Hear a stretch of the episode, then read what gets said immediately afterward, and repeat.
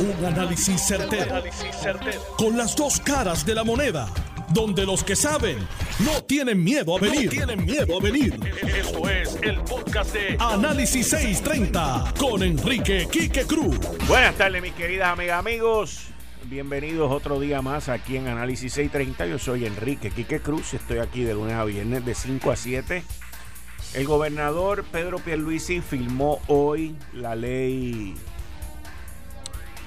de retiro digno, el proyecto 120, reconociendo en su explicación hacia el presidente del Senado, José Luis Dalmao, de que él apoya el que no hayan recortes en las pensiones, pero de que esto va contra el plan de ajuste. Y de básicamente dice que la Junta de Supervisión Fiscal se va a meter y va a tomar una decisión al respecto. Hace unos minutos acabo de recibir una comunicación por parte de la Junta de Supervisión Fiscal sobre ese tema que dice así, y cito, la Junta de Supervisión y Administración Financiera para Puerto Rico y el gobernador de Puerto Rico, Pedro Pierluisi, coinciden en que la ley 120 es significativamente inconsistente con el plan fiscal para Puerto Rico. Además, la ley 120 obstaculiza el proceso de reestructuración de la deuda del gobierno en violación de la ley promesa, de modo tal que podría prolongar la quiebra de Puerto Rico y retrasar su recuperación. Quizás lo más importante para los residentes de Puerto Rico es que la ley 120 no puede ni tampoco podrá financiar adecuadamente las promesas que hacen a los retirados del gobierno de Puerto Rico. En repetidas ocasiones, la Junta de Supervisión le ha dejado claro estos hechos al gobernador y a la legislatura. La Junta de Supervisión está evaluando sus próximos pasos. Termina la cita. Así que yo voy a entrar en ese tema un poco más adelante, eh, pero eh, le vamos a vamos a abundar un poquito más. Yo me leí las dos cartas que escribió el gobernador. Le envía una a Tatito Hernández de 16 páginas diciéndole que, y, se lo dice en el primer párrafo, le estoy dando a esto un, veto expreso. Y luego entra en un análisis larguísimo ahí, pero cubre todas las áreas de la ley, 16 páginas, la carta. Y luego, que es la parte que yo me perdí, eh, y lo digo tranquilamente, eh, veo que el gobernador le envía una carta al presidente del Senado, José Luis Dalmau, sobre el proyecto de la Cámara 120. Así que el gobernador en el proyecto de la Cámara 120 le dice al presidente del Senado que firmó que él está a favor de los pensionados, pero que sabe que esto va a tener un problema con la Junta porque no es parte del plan fiscal. Pero el tono de ambas comunicaciones es muy distinto. Y la manera como le habla el presidente del Senado es muy distinta a la manera como le habla a Tatito en la otra carta. Pero ahorita más tarde voy a entrar en ese tema. Ahora quiero hablar con ustedes sobre algo que sucedió hoy, que levanta unos altos cuestionamientos. Eh, hoy fue la primera vista de el panel de fiscal especial independiente en contra de Sandra Torres, en donde la testigo principal es Katy Erazo, la principal recaudadora de la campaña de Ricardo Rosselló. Y tengo aquí tres sonidos cortesía de Noticel que quiero compartirlos con ustedes. Vamos a comenzar con este. Tiene que llegar a sus propias conclusiones de una testigo que le dan inmunidad dice que no sabía que iba a ser acusada cuando ustedes saben que la inmunidad se le da a una persona que ha cometido un delito. Su, su clienta sabía, si recibió instrucciones de que tenía que hacer una actividad para Ricardo Rosselló. Acuérdate que en, este, en esta parte mi clienta le cobija un derecho constitucional a no contestar preguntas.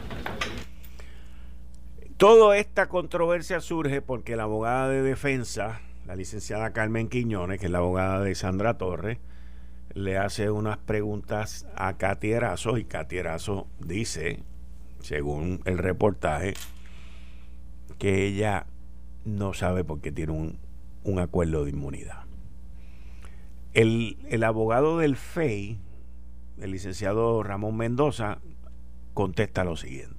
Eso es una, una, ¿verdad? una apreciación de las personas, pues es una pregunta legal lo que se le hizo si usted le hace una pregunta a una persona que realmente no, sabe de ley, etcétera, no conoce de los alcances y lo que se está trabajando, esos son otros 20. Así Pero usted de verdad cree que alguien firma un acuerdo de inmunidad sin saber qué es que se le va a acusar. ella fue bien clara en el testimonio de que estaba, bajo un acuerdo de inmunidad y a cambio de eso estaba dando la información. Ella fue absolutamente clara. Y que estaba acompañada en el proceso. Se le hicieron las advertencias legales a ella. Y está en la declaración jurada, notará que eso la compañera abogada no lo preguntó. Y las preguntas de la defensa en eso fueron realmente o produjeron o trataron de producir una confusión. Pues como le preguntas por un lado, mira, no cometió delito, y por otro lado le preguntas, ah, pero usted cometió delito. O sea, ¿cuál de las dos cosas es? Ahora, no se le preguntó directamente que la defensa tenía la declaración jurada. Mire, le hicieron advertencias de ley. ¿Usted entiende que establecieron con el testimonio de la señora Establecimos cuál es el error de la señora Sandra Torres en esta actividad.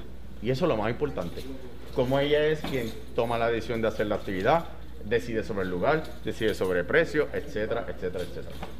Sin embargo, no se habla de, conseguir donativos de, los empresarios a, quienes ella fiscalizaba en concreto, ¿no? La presentación de pruebas, los testigos que faltan, traerán los demás elementos relacionados a eso. Miren, aquí, este cuestionamiento que surge hoy, de que Katy Erazo dice que ella no sabe por qué ella hizo un acuerdo y que ella no ha cometido ningún delito. Y la abogada de Sandra Torres diciéndole, pues si usted firma un acuerdo es porque ah, usted se está protegiendo de algo. La realidad en todo este caso, es la primera vez que lo comento y lo analizo, es que las acciones de la oficina del, fiscal independiente, de la oficina del fiscal especial independiente, demostraron desde un principio, cuando fueron detrás de Sandra Torres, que Excel, que es el, el, testigo original y el que lleva la querella y forma todos estos revoluces, no era un testigo lo suficientemente bueno como para llevar a Sandra Torres ante unas acusaciones. Y luego surge esta sorpresa una sorpresa que ha dejado a más de 100 jefes de agencia asustados. Surge esta sorpresa que Katy Erazo, que era la que organizaba todo esto, la que recaudaba todo este dinero, pues de momento se convierte en la testigo estrella del FEI. Porque el FEI sabe que con el otro no podían llegar ni a primera base. Pero con el tiempo que va pasando, yo me imagino que Katy Erazo debe estar preguntándose en el bollete que se ha metido. Las preguntas que hacen los reporteros, específicamente hay una que hace Luis Guardiola, que es interesantísima, porque muestra para dónde es que de verdad esto va a terminar. Vamos a escuchar. No tengo comentario. Fui inducida por la web, no puedo hacer comentarios. O sea, que le diste ustedes de no hablar unos comentarios sobre tu testimonio. Correcto. Y nos, nos puede hablar un poco de lo que ya relató en Sala, de cómo fue que hizo el acercamiento a San Rato. No voy a hacer comentarios. ¿Hizo acercamiento a otros jefes de agencia en esa, en esa gestión? Y, y, sobre su acuerdo de inmunidad, ¿no? no es de los hechos como tal. ¿Cómo es que usted no sabía lo que estaba firmando?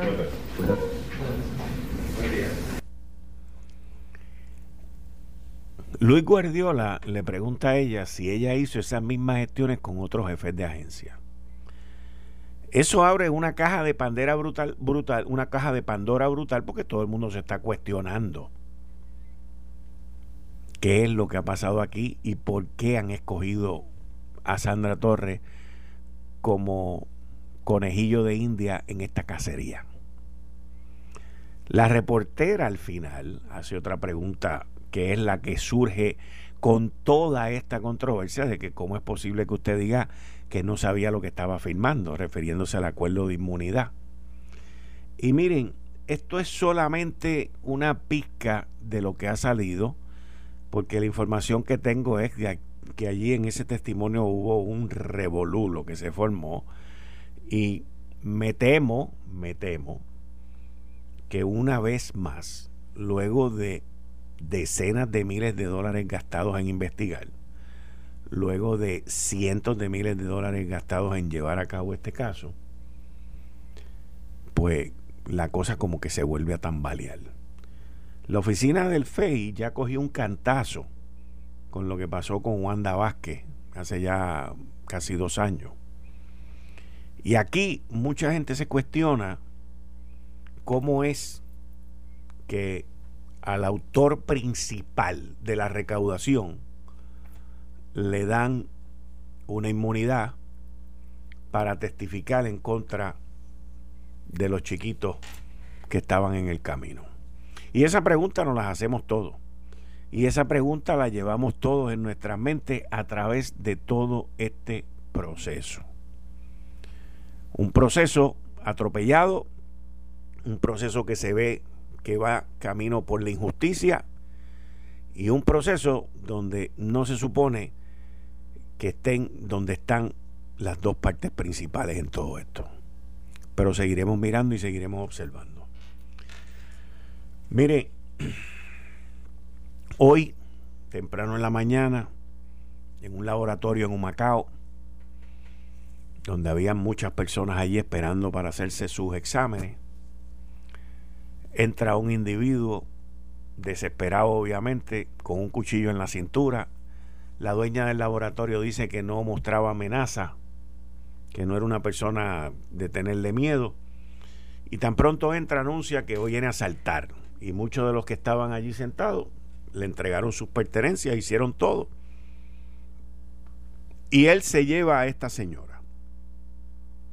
Se la lleva en su en el vehículo de la señora Anestel Ponce Rosa de los predios de este laboratorio en Humacao y la señora luego aparece en el área de Ocean Park.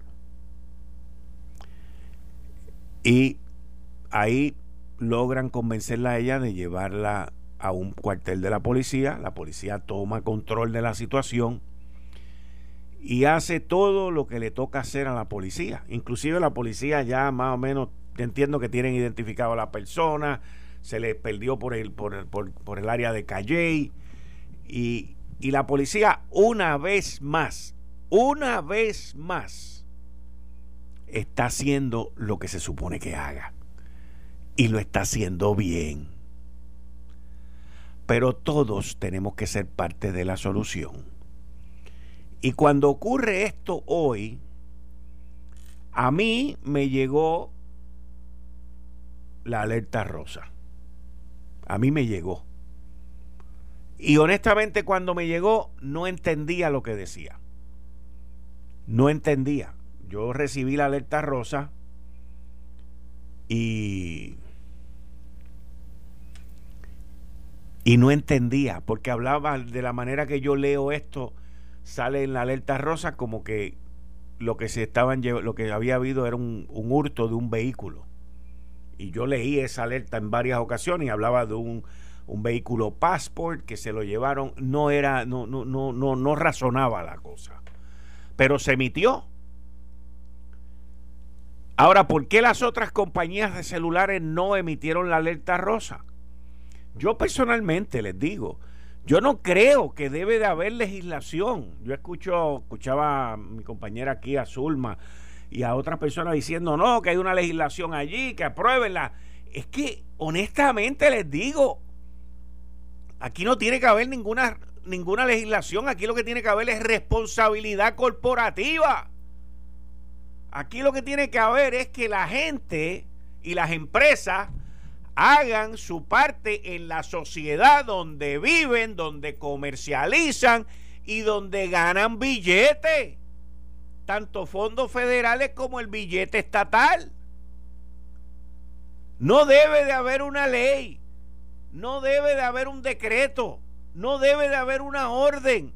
Es lógico, es básico, es lo correcto el participar en esto y agarrar a todos tus clientes y dejarles saber lo que está pasando.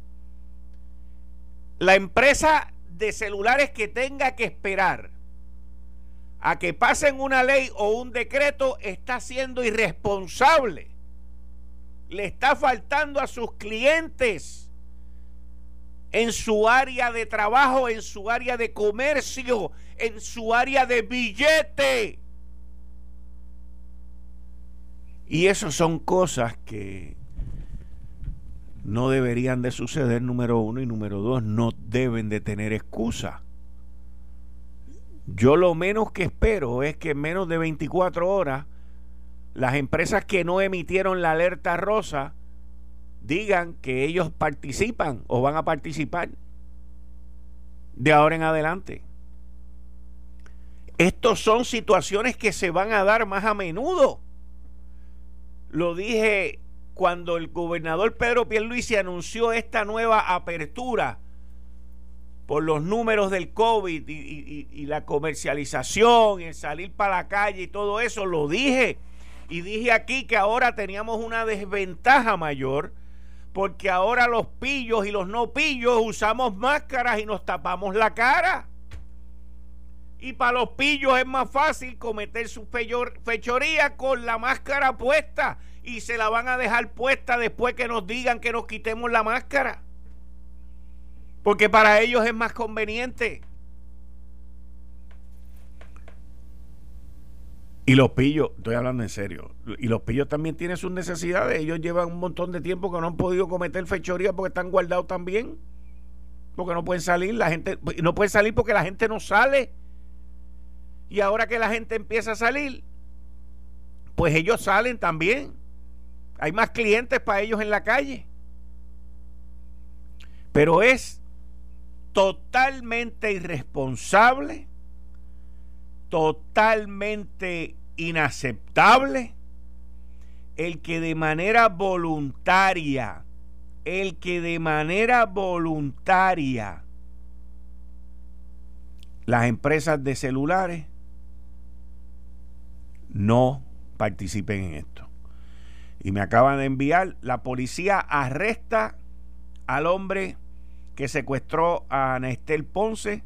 El comisionado del negociado de la policía, el coronel Antonio López Figueroa, informó que el hombre que secuestró a Nestel Ponce fue capturado por agentes de la policía en el barrio Buenavista de Calley. Eso acaba de ocurrir ahora mismo. Muchas gracias al equipo de producción aquí de, Noticias de Noti1 por mantenernos al tanto de todo esto que está pasando. Así que, vuelvo y repito, la empresa, claro, de celulares fue la que envió el alerta. Las otras dos, coqui coqui. Y está muy mal. No hay excusa no existe razón si son parte de nuestra sociedad, si comercializan en nuestra sociedad, si ganan billetes en esta sociedad, sean parte de buen ciudadano corporativo y sean parte de la solución, estén del lado de los buenos y no del lado de los malos, porque no enviar los mensajes es ayudar a los malos. Así de sencillo es esto. Así de sencillo. No hay, no hay mucho más que decir. Y como les dije, la policía haciendo su trabajo como se supone que lo hagan. En menos de 12 horas, en menos de 12 horas, porque esto empezó a las 7 y 10, 7 y cuarto de la mañana, en menos de 12 horas arrestaron a la persona. Pudieron haberlo hecho más rápido si las otras dos compañías hubiesen hecho lo que tenían que hacer. Cambiando el tema, el gobernador hoy envió dos cartas, una a Tatito Hernández de 16 páginas, diciéndole que estaba dando un veto expreso al proyecto del empleador sucesor, sucesor, sucesor y le daba todas las razones legales y todas las razones por las cuales esa, ese proyecto de ley violaba la constitución, violaba esto, violaba todo, todo, todo, todo. Y esa carta de 16 páginas. Y, y entonces,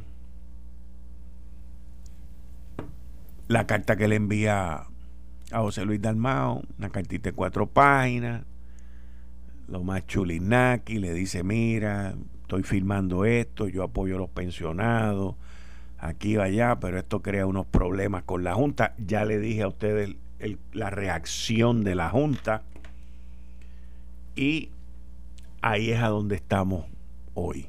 Se ve el distanciamiento claro entre el gobernador Pedro Pierluisi y el presidente de la Cámara Rafael Tatito Hernández, claramente. Y se ve que existe muy buena comunicación todavía entre el gobernador Pedro Pierluisi y el presidente del Senado José Luis Dalmao. Si a alguien mañana le da alguna perreta por esto, bueno, esos son otros 20 pesos. Pero estaremos pendientes para analizarlo también. Hoy en el periódico El Nuevo Día de, salió mi columna de que el Partido Popular está tratando de ver de qué manera logran el, el, que se lleve a cabo en el segundo aniversario de la renuncia de Ricardo Rosselló algún tipo de choque, algún tipo de encuentro, algún tipo de situación. Y como digo en la columna, lo que están buscando es que pase algo que ninguno de nosotros queremos que pase, o sea, estoy diciendo que vaya a pasar algo malo, para entonces hacer lo mismo que hizo Nancy Pelosi en el cuatrenio pasado, que sabiendo que no tenía los votos, sabiendo que no tenía que hacer lo que tenía que hacer, como quiera, ella decidió residenciar a, a Donald Trump, dos una vez, dos veces, dos veces, para decirle tranquilamente, usted será en la historia un presidente que fue residenciado. Vamos a ver qué sucede en esta isla. Pero los días están contándose. Y, eso, esos procesos y esas, esas protestas, esas marchas, esos enfrentamientos, esas agresiones o esos intentos de podrían estar sucediendo dentro de los próximos 30 días, porque si mal no recuerdo, en el 2019, allá para la fecha del 8 o el 9 de julio, fue que salió lo del chat y fue que se comenzó a desencadenar todo, inclusive con el arresto de Julia Kelleher y otra serie de eventos que sucedieron en esa en esa segunda semana del mes de julio. Estaremos pendientes. Vamos a ver qué pasa. Eh, estás escuchando el podcast de Noti1. Análisis 630 con Enrique Quique Cruz. 5 y 33 de la tarde de hoy, miércoles 9 de junio del 2021. Tú estás escuchando Análisis 630. Yo soy Enrique Quique Cruz y estoy aquí de lunes a viernes, de 5 a 7, como todos los viernes con la licenciada Zoela Boy. Buenas tardes, licenciada, ¿cómo está? Buenas tardes, Quique. Muchos saludos a ti y a todos los compañeros allí en Noti1 y obviamente a esa gente que te escucha día tras día. Bueno, Zoe, tú eres eh, muy activa con el Partido Demócrata, eh, apoyaste a Biden, tú has estado en todas esas luchas y en todas esas causas, y este señor eh, nos prometió trato igual, nos prometió un montón de cosas. También le prometió a los estudiantes universitarios que le iba a saldar la deuda de los préstamos y lo único que hace es echar para atrás y flip flop. ¿Cómo tú explicas ese último mensaje que dio sobre la situación de Puerto Rico, que ahora él es jurista y, y la constitución y todas esas vainas? Mira, Kike, déjame comenzar diciendo eh, dos comentarios. Una, yo no creo que él ha dado para atrás, de hecho, y yo lo sigo muy de cerca, creo que la mayor parte de, de los compromisos que hizo durante la campaña los ha ido convirtiendo en acción. Sin embargo, yo estoy bien decepcionada porque además de yo ser demócrata, eh, yo fui parte de los co-chairs cuando él hizo, se hizo la campaña aquí por él. Y lo hice porque estaba convencida de que por fin, después de cuatro años, desde mi punto de vista, los puertorriqueños y puertorriqueñas sufriendo las consecuencias de un presidente como Donald Trump y vamos a tener por fin un aliado.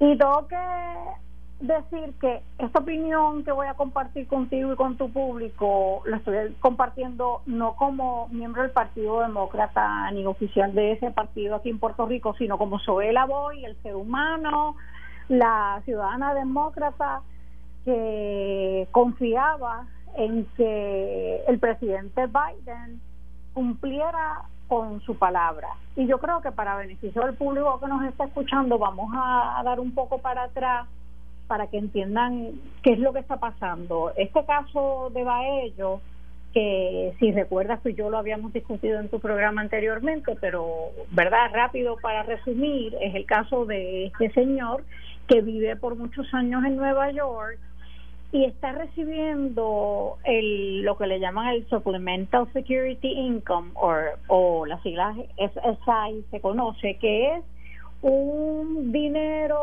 en efectivo que reciben ciertos grupos de personas, entre otros, personas que tienen 65 años o más, que son o que son no videntes o que tienen alguna discapacidad y tienen escasos recursos económicos. Aquí en Puerto Rico, si aplicara, impactaría positivamente alrededor de 300 mil personas. Bueno, pues este caballero Baello deja de vivir en New York, eh, Nueva York, se muda a Puerto Rico y continúa recibiendo el beneficio del SSI. De momento el gobierno federal se da cuenta y le dicen, ¿sabes qué? Me tienes que devolver todo lo que tú has recibido como parte del SSI porque los ciudadanos y ciudadanas americanas que viven en la isla no tienen derecho a ese beneficio. Entonces le pide que le devuelva los miles de dólares que había recibido. Se va al tribunal de distrito y en el tribunal de distrito el juez Helpi, que sabemos que verdad lleva años siendo el presidente del tribunal federal aquí en Puerto Rico a nivel de distrito y ahora fue nominado por el presidente Biden para convertirse en juez del circuito de apelaciones en Boston, sustituyendo al juez Torruella, pues el juez El Pi ve el caso y en términos generales, sin entrar en mucho detalle, decide, eh, su decisión es que el denegarle el beneficio del SSI a ciudadanos y ciudadanas americanas que cumplen con los requisitos no videntes, este, de 65 años o más, o discapacitados con eh, eh, recursos económicos, ¿verdad?, escasos. Eh, denegarle ese beneficio es discriminatorio y viola el derecho a la igual protección de las leyes, entre otros argumentos que establece el juez El, el, el gobierno federal apela, llega el caso a Boston y Boston confirma al juez el PI y mantiene la posición de que es discriminatorio y viola ese derecho. Así que hay que sí eh, darle ese beneficio o va a ellos no tiene que devolver el dinero porque sí le toca ese beneficio. El, el gobierno federal y esto todo bajo la administración del expresidente Donald Trump. El, el Departamento de Justicia Federal apela y llega el caso al Supremo yo recuerdo, y yo sí segura que muchas personas recuerdan, que cuando esto se dio, que en el Supremo el, el, Departamento de Justicia bajo Donald Trump insistió en que nos debíamos nosotros en Puerto Rico tener ese beneficio, yo recuerdo un tweet del presidente, aquel momento candidato, compitiendo contra Donald Trump para convertirse en el presidente de Estados Unidos, un tweet de Joe Biden diciendo, no se preocupen, y estoy obviamente parafraseando, no recuerdo textualmente el, el, tweet, pero decía, no se preocupen que cuando yo sea presidente, ustedes los puertorriqueños y puertorriqueñas van a tener un trato igualitario, van a tener un trato justo. Eh, de hecho, si tú miras la plataforma del presidente Joe Biden o el presidente, la plataforma dice que el trato discriminatorio contra Puerto Rico must end, debe, tiene que terminar. Eh, y entonces, ¿verdad? Pues todos teníamos la expectativa eh, de que cuando llegara la administración Joe Biden, una de las cosas que haría por Puerto Rico y para cumplir con sus palabras era que el Departamento de Justicia Federal iba a asumir una posición contraria a la que había asumido hasta el momento el Departamento de Justicia bajo la administración Trump. Y por lo tanto, iba a retirar el, eh, el argumento de que no debíamos recibir el beneficio.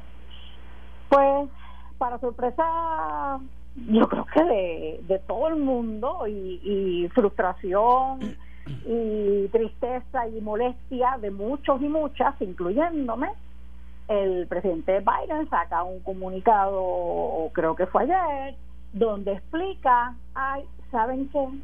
Aunque el, el que los puertorriqueños y puertorriqueñas que viven en Puerto Rico no reciban eh, el beneficio del SSI va contra la política pública mía de tratarlos con justicia y de forma igualitaria, siento decirles, y estoy obviamente parafraseando, pero siento decirles que el Departamento de Justicia Federal eh, va a mantener la posición de que no deben recibir el beneficio del SSI en Puerto Rico porque el, la ley del Seguro Social establece que los territorios no van a beneficiarse del SSI y el Departamento de Justicia tiene una eh, historia de cumplir con su misión de defender la constitucionalidad de las leyes federales. Y como la ley federal dice que no, pues el Departamento de Justicia, aunque va en contra de lo que yo creo, va a tener que decir que ustedes en Puerto Rico no deben recibirlo. Y yo tengo que confesarte aquí que eh,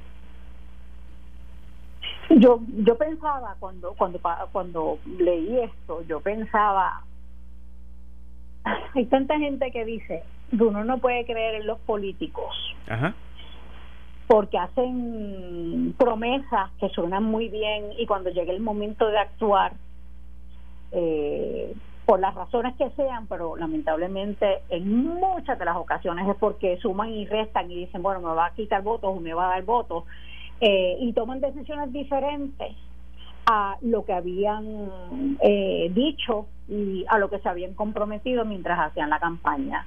Y a mí me parece que esto es una de esas ocasiones tristes, eh, porque él tenía la alternativa. Así que fue una decisión de, él. De él, de él. él. tenía la alternativa de decir, ¿sabes qué? No, esta ley, cierto que es una ley federal, pero es una ley que discrimina contra los puertorriqueños y las puertorriqueñas.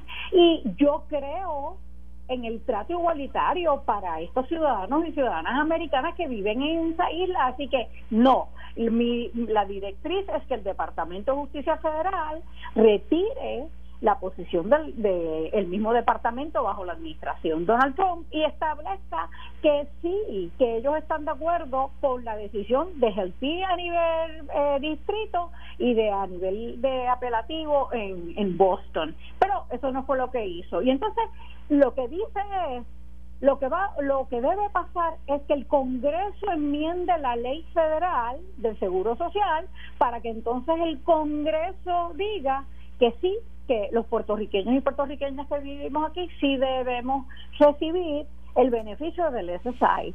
Y entonces mi molestia es, fue una decisión de él. Él pudo haber decidido de una forma diferente. Y segundo, qué fácil es tú decir que tú crees en la justicia, en la igualdad, pero le das la responsabilidad para conseguir esa justicia, esa igualdad a otro cuerpo, al Congreso en este caso.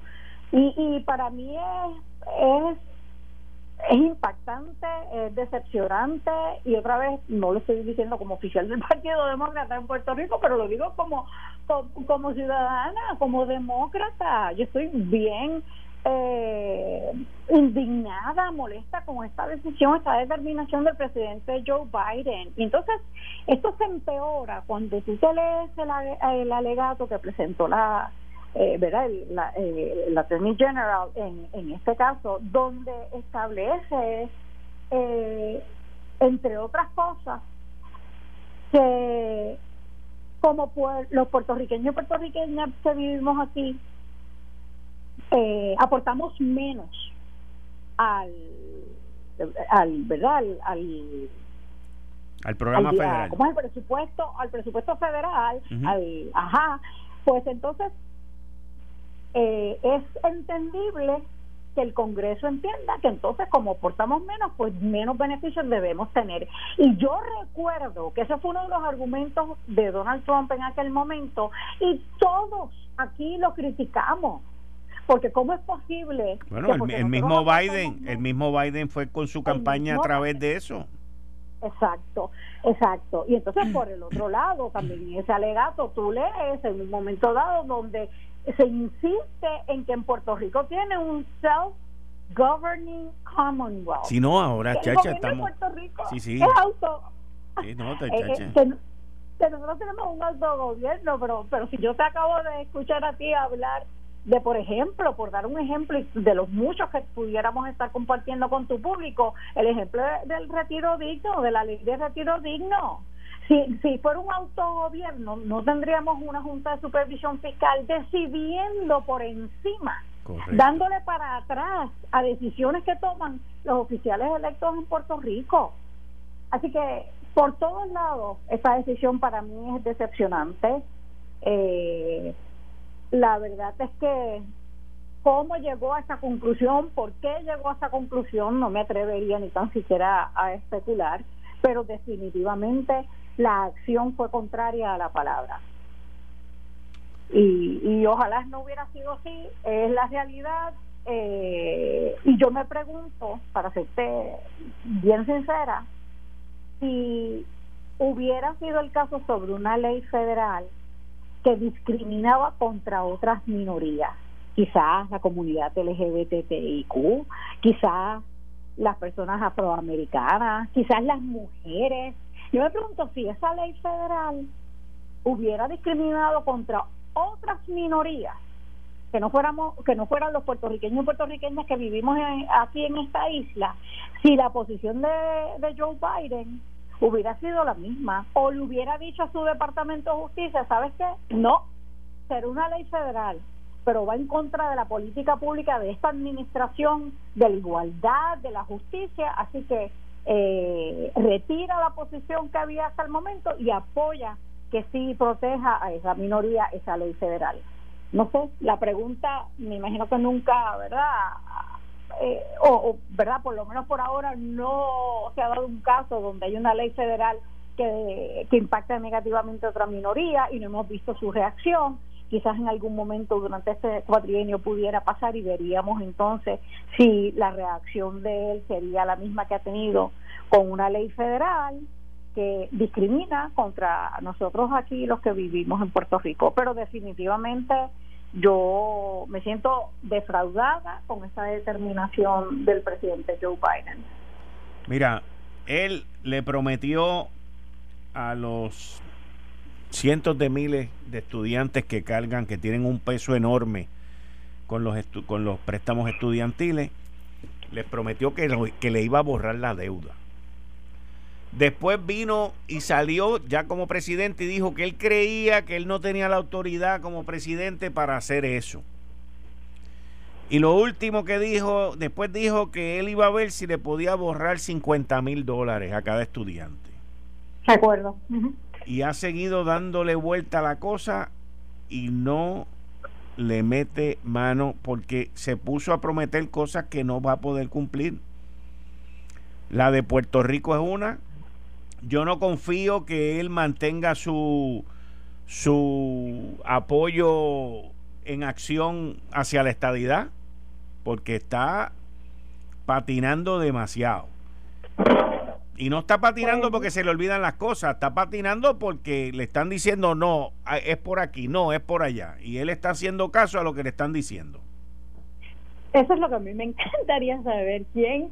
O sea, ¿por, por qué porque esos asesores pudieran haber concluido que esto era lo correcto para Puerto Rico.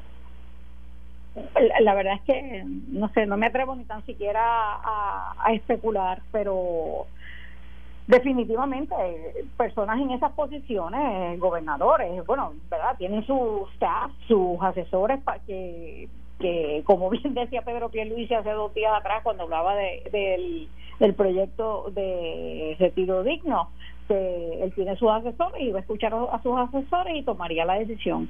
Pues la verdad es que me gustaría saber quiénes fueron los asesores que le dijeron a Joe Biden y lo convencieron de que esta era la movida correcta. Yo creo que es una movida discriminatoria y una movida que va en contra de lo que él por mucho tiempo estuvo diciendo eh, mientras era candidato a la presidencia de Estados Unidos. Tú sabes, la, la peor parte de esto es que él viene con la excusa esta del Departamento de Justicia y defender la constitucionalidad de la, constitucionalidad y nosotros no queremos que las cortes sean las que establezcan las leyes. Y vino con todo este mambo yombo. Fantástico, ok, ok. Otro más.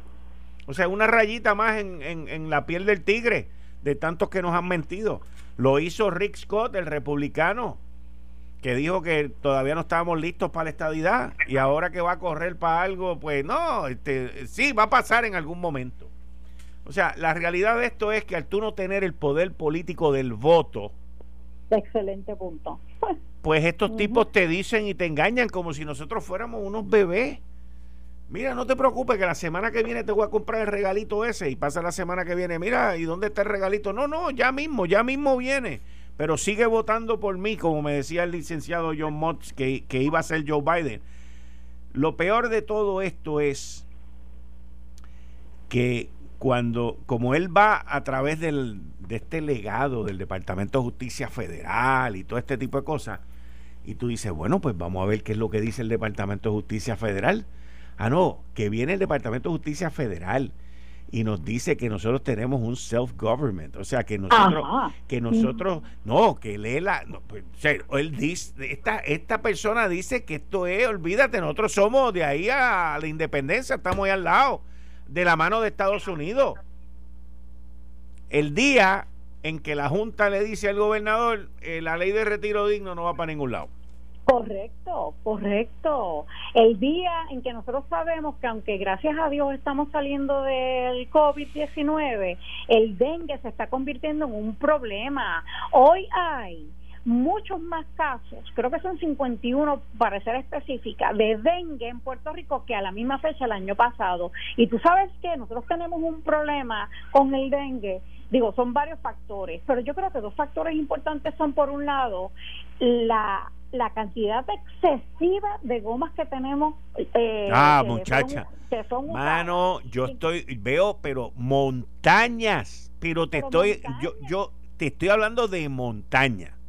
Lo sé, pero entonces pregúntale al Ejecutivo y pregúntale al, al, Legislativo, que fueron las personas que nosotros elegimos, si el fondo para trabajar con los neumáticos, que yo me imagino que sabes y, la gente sabe que cuando tú compras una goma para tu carro o para cuando compras una goma tú pagas un dinero extra pagas un que va a un fondo. Exacto que va a un fondo porque se supone que se utiliza para el reciclaje de esas gomas.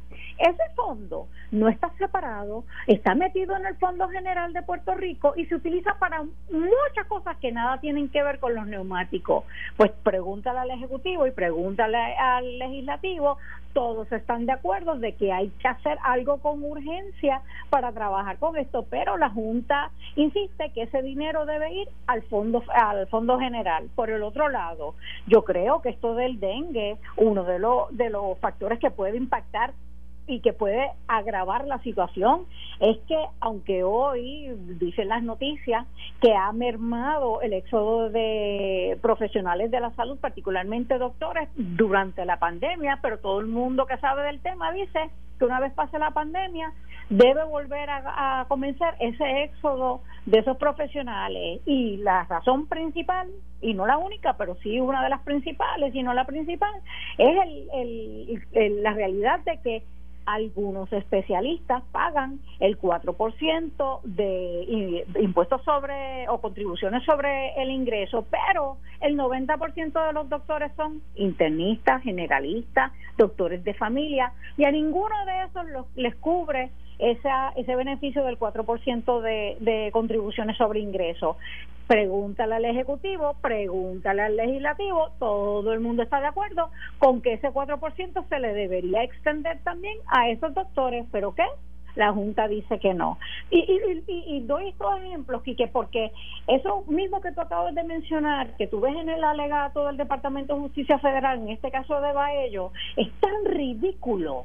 ¿Cómo es posible que se hayan atrevido a decir que, que tenemos un self-governing Commonwealth? ¿Cuándo? Si las decisiones que se toman aquí en Puerto Rico por los por las eh, oficiales electos a nivel de gobernador o gobernadora, a nivel de legisladores y legisladoras, son decisiones que solamente valen si la Junta de Supervisión Fiscal está de acuerdo. Correcto. Correcto. De, de, verdad, no, no entiendo, sinceramente, además de decepcionada, no entiendo la decisión de Joe Biden. Bueno, licenciada, hablamos el miércoles que viene. Muchas gracias. Cómo no, gracias. y que buenas tardes. Todos los miércoles a las 5 y 30 aquí con la licenciada Zoe Labor. Esto fue el, podcast de Notiuno. Análisis 630 con Enrique Quique Cruz. Dale play a tu podcast favorito a través de Apple Podcasts, Spotify, Google Podcasts, Stitcher y notiuno.com.